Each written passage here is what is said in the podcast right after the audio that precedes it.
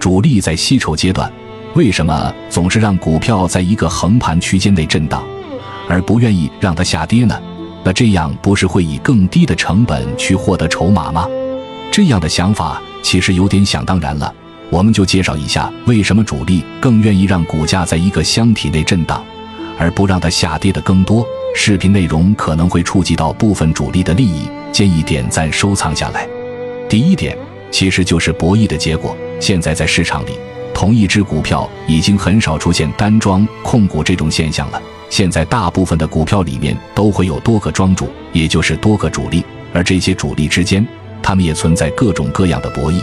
如果一个股票持续下跌，跌幅比较大的时候，势必有另外一个主力进行吸筹这个动作，而吸筹这个动作本身就是阻止股价持续下跌的一种动力，所以股价并不会跌破某一个限制。那么第二点就是股票下跌对主力而言是有代价的。现在的主力一般都是有杠杆存在的，如果下跌的太多，他们的资金成本控制就有很大的问题。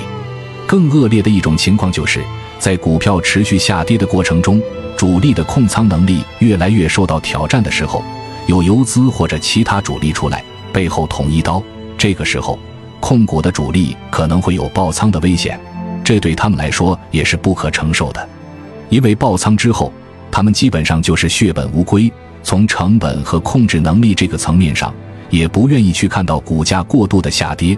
最后一个最重要的原因。就是主力的成本问题。其实，在国内股票市场赚钱的唯一办法，就是股票上升带来的收益。我国的做空机制顶多是用来对冲风险的，所以只有做多才能盈利。那么庄主也不例外，他最终都是希望股价进行上涨的。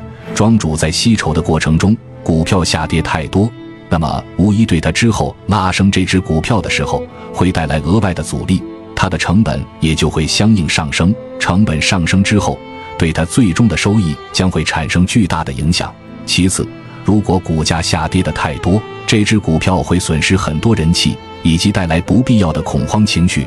恐慌情绪会导致很多的游资以及散户不愿意进来去接手主力的这部分筹码，于是就会给主力在拉升阶段带来很大的阻力。